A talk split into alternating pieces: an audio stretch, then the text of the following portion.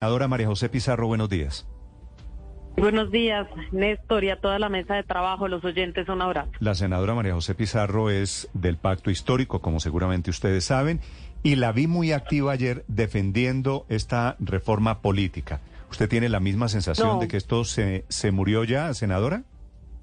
No, mira, eh, primero me vieron muy activa defendiendo que se hundiera sin dar el debate la reforma política, porque por supuesto estoy de acuerdo y así lo expresé ayer en la Cámara, en, eh, perdón, en el Senado de la República, en la Comisión Primera del Senado de la República, mis motivos por los cuales no estaba a favor de la ponencia presentada por el senador Roy Barreras, Eh, porque en mi criterio eh, lo que venía sucediendo desde el debate que se dio en el Senado de la República, es decir, en el segundo debate de la reforma política, ya incorporaba un artículo que desvirtuaba completamente esta reforma política y así lo hice saber en octubre del año pasado, porque cuando se elimina la obligatoriedad de las listas cerradas, ¿sí?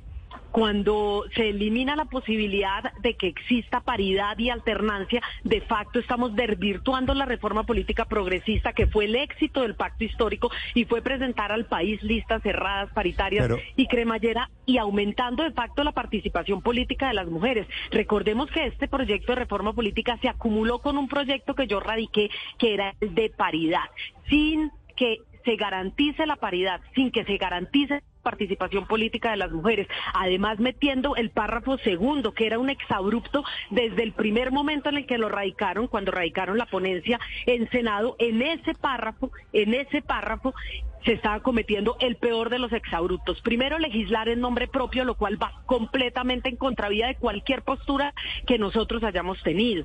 Sí, porque ahí lo que dice Pero- es que no solamente se déjeme- elimina la paridad, déjeme que hay Señor. algo que no entiendo. Eh, o, o yo entendí mal. Usted estaba defendiendo ayer todo lo que hoy está atacando.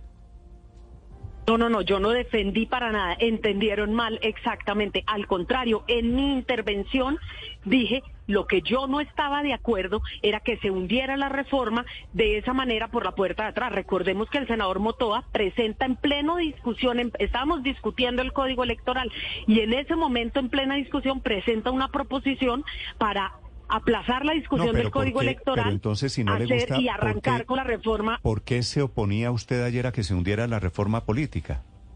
porque no se hunde con triquiñuelas, porque uno da el debate de cara a la ciudadanía y es la mínima responsabilidad que tenemos los senadores y que tenemos quienes representamos a la gente y representamos posturas y proyectos políticos, es dar el debate. Lo que no se puede hacer es por la puerta de atrás, sin darle la cara al país. ¿Por qué estás en contra? Y tú defender tus posturas éticas y tus principios ideológicos, pero lo que tú no puedes hacer es hacerlo por la puerta de atrás a través de una de una triquiñuela, porque yo en yo digamos tengo muchísimo que decir en relación con la reforma política y yo quiero exponer mis argumentos. ¿Sí?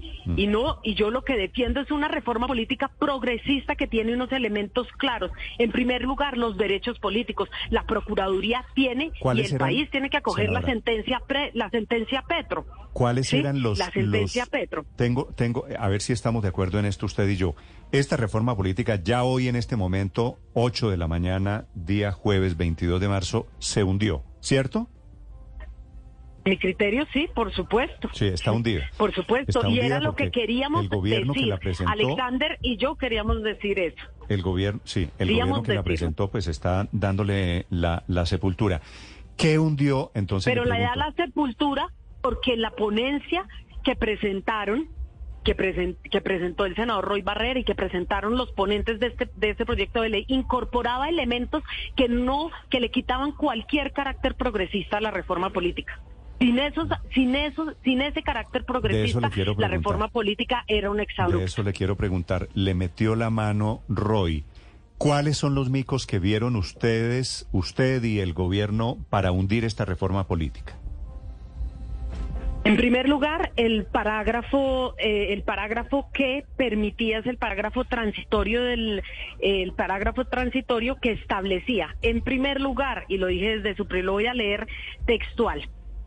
Eh, establece para la organización de estas listas, por una única vez se podrá tener en cuenta el orden de elección sin condicionamiento de género del último periodo constitucional para la respectiva corporación. ¿Esto qué quiere decir? En primer lugar, que se elimina la obligatoriedad de la paridad y de la, de la alternancia, con lo cual no tiene ningún sentido eh, una lista cerrada. Una lista cerrada tiene sentido si de facto aumenta la participación de las mujeres. Si no lo hace, entonces las mujeres estamos dispuestas a seguir luchando en los espacios políticos como lo hemos hecho en una lista abierta. ¿Sí? porque no hay garantías en una lista cerrada. Y en segundo lugar, porque de facto está permitiendo que los senadores, que hoy son senadores, se presenten en el, o sea, están electos en el siguiente periodo y eso es y eso es un horror democrático. Eso no se puede permitir y así lo denuncié el 22 de octubre y recogí firmas del 80% del Senado de la República para tumbar ese parágrafo segundo. en segundo lugar, dime. ¿Quiénes son los ponentes de, la reforma política? Pues eh, hay varios ponentes eh, de la reforma política, pero sé que están Roy Barreras, Ariel Ávila, eh, Amin, Fabio Amin, eh, eh, espérate aquí, Julián Gallo, y bueno, ahí hay varios, eh, y, supongo que también están de la oposición. Sí, me queda, me queda una duda. Alfredo de Luque. Me queda una duda, senadora, frente a lo que le pasó a la reforma política. Si es una iniciativa del gobierno del presidente Petro y hay petristas en ese listado de ponentes, ¿cómo es posible que al final les haya metido esos micos y nadie se haya dado cuenta. El ministro Prada ayer decía que no le dejaron meter mano en, en la ponencia. Eh, ¿Qué pasó? Pues mira, precisamente cuando yo recibí eh, la ponencia, y era lo que pretendía decir em, empezando la discusión, y por eso me parecía importante dar la discusión de cara al país. ¿Sí? Porque el espíritu de la reforma que se radicó y que radicó el gobierno de la República se desvirtúa completamente con artículos que se metieron en las ponencias. Yo no entiendo cómo en la Cámara de Representantes se permitió que ese parágrafo transitorio segundo siguiera en la ponencia, cómo en la Cámara de Representantes no se denunció como lo hice yo en el Senado de la República, recogiendo firmas del 80% del Senado de la República para que ese parágrafo segundo se hundiera, porque además no solamente es el hecho, por ejemplo, para hablarte, por ejemplo, del caso de los ministerios, cuando si tú estás participando en una lista cerrada, estás apostando, estás votando por un proyecto político. Que la gente pueda irse a, ser un ministro tiene sentido única y exclusivamente si las listas son cerradas.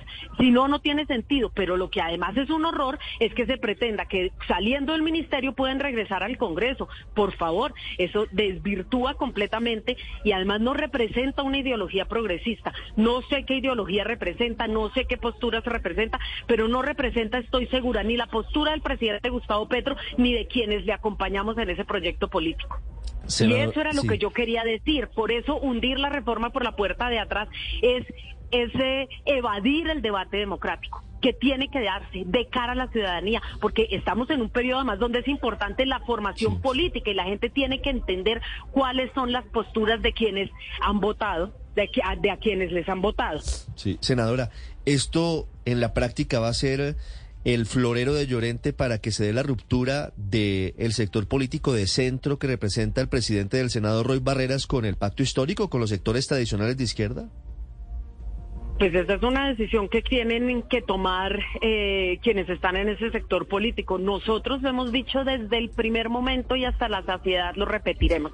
En primer lugar, nosotros componemos, hemos hecho una coalición de fuerzas políticas de izquierda y progresista y no vamos a dilapidar nuestras posturas políticas, nuestro criterio, nuestras luchas y la memoria de quienes han muerto para que este proyecto político pudiese ser una realidad en este país por acuerdos o por posturas que no representan nuestra ideología.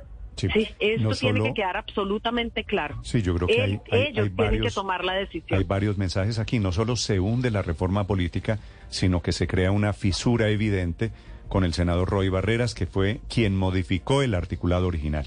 Gracias, senadora Pizarro, por acompañarnos esta mañana. Le deseo un buen día. Chao. 805 en Mañanas Blue.